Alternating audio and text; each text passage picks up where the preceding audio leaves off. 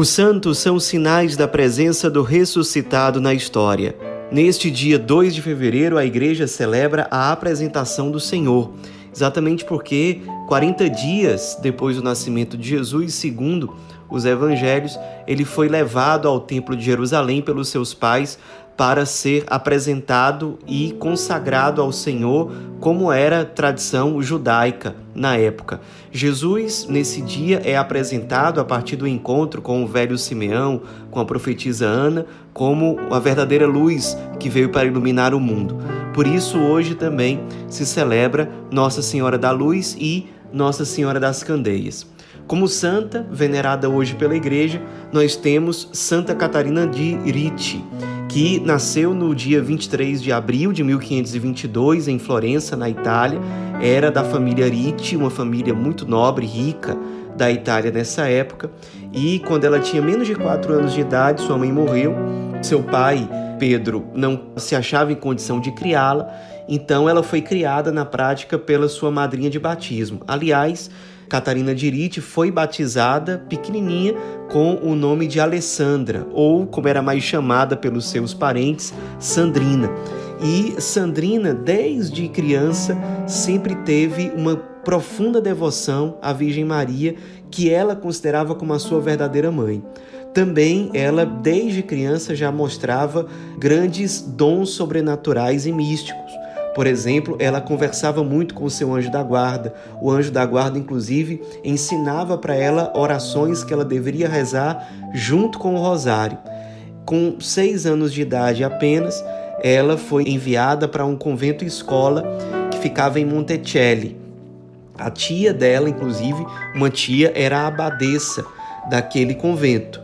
Seu pai, de início, aceitou aquilo, mas depois se arrependeu e pediu que Sandrina deixasse o convento, porque não queria que a filha seguisse a vida religiosa consagrada.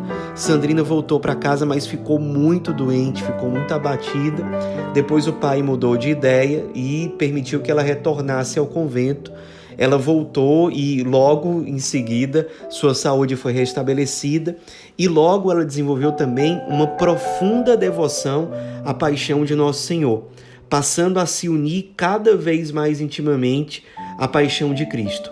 Acabou fazendo votos como terciária dominicana e cada vez mais aumentavam nela as ocorrências de visões, êxtases, o que muitas vezes gerava dúvidas nas outras freiras se aquilo era realmente autêntico ou não, porque ela ficava meio abobada depois do êxtase ela não tinha muita atenção nas coisas, então as irmãs tinham dúvidas se aquilo era realmente algo de Deus ou não. Inclusive, Catarina, que foi o nome de religiosa que ela adotou, Catarina achava que esses fenômenos místicos que aconteciam com ela aconteciam com todo mundo, com todas as freiras. Ela demorou um tempo para ela perceber que aquilo eram fenômenos que aconteciam com pouquíssimas pessoas.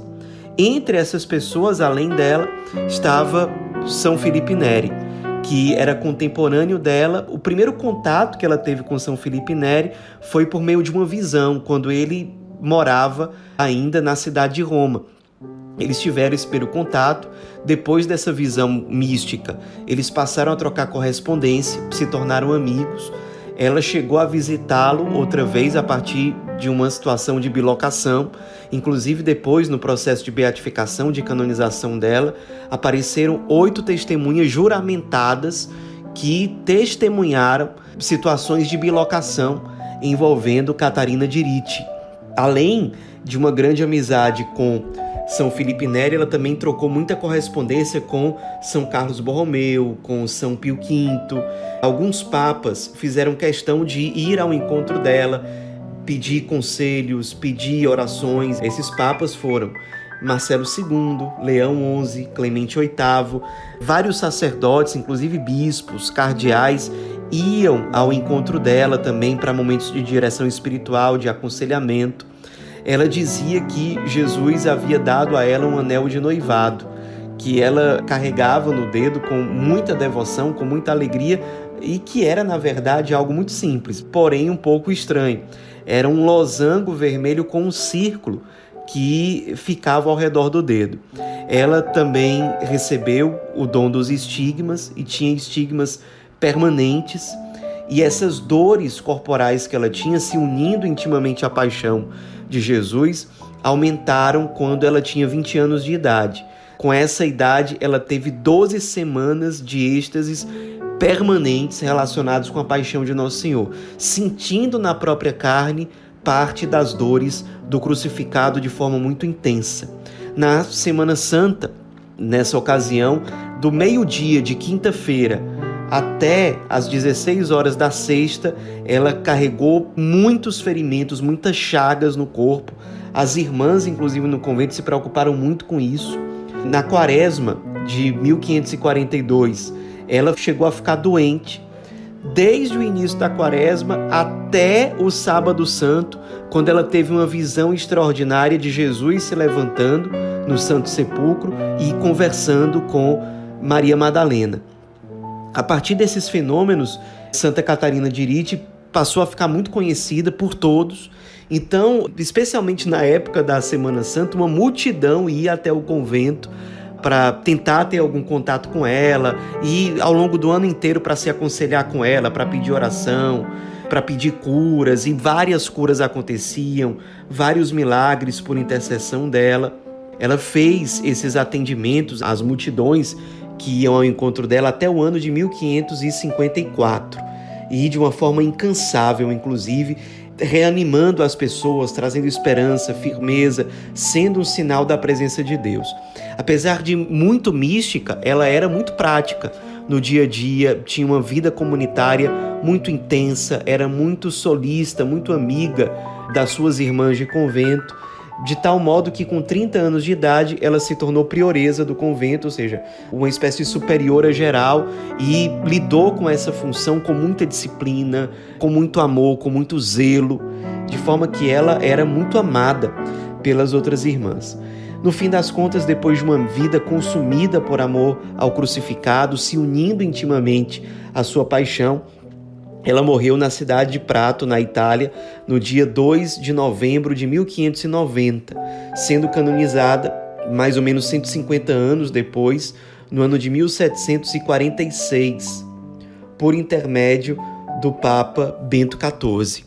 Nos inspiremos na vida dessa grande santa, grande mística da Igreja, uma das maiores místicas da Idade Média que foi venerada por sacerdotes, por outros santos, por papas. Por exemplo, São João Paulo II visitou o túmulo de Santa Catarina de Rite no ano de 1986 e sobre ela ele disse: A sua profunda experiência contemplativa lhe possibilitou obter o dom da sabedoria que a fazia ofertar uma palavra de luz e de esperança com ânimo aberto e voltado às verdadeiras necessidades das mais variadas categorias de pessoas, graças às inspirações de uma caridade ardente e generosa. De fato, Catarina de foi totalmente para os outros. Ela que, como religiosa, adotou o nome da mãe, que ela perdeu ainda criança.